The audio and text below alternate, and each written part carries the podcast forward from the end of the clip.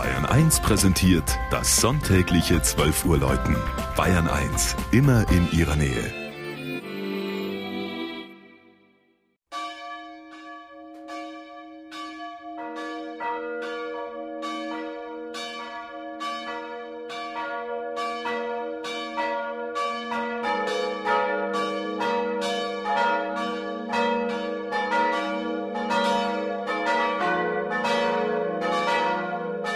Gerbrunn in Unterfranken.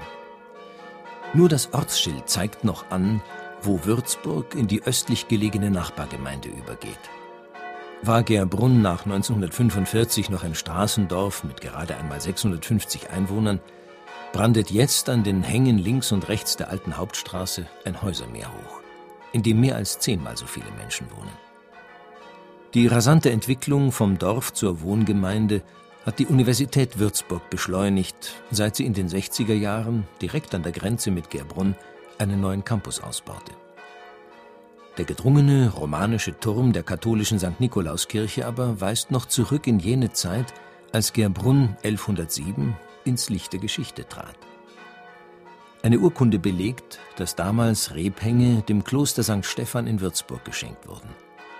Seit dem frühen Mittelalter lebte das Dorf vom Weinbau bis Kirschen und Zwetschgen im 19. Jahrhundert mehr Geld einbrachten.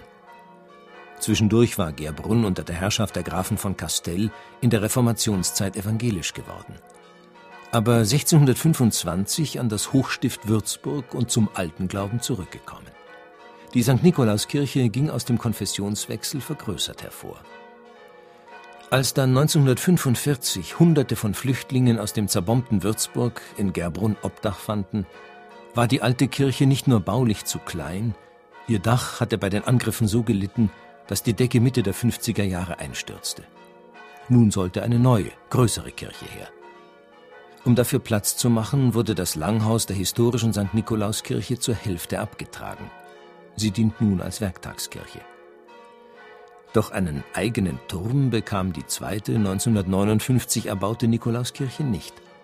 Und so läuten die vier Glocken wie seit Jahrhunderten auch zum Sonntagsgottesdienst noch immer aus dem romanischen Kirchturm von Gerbrunn.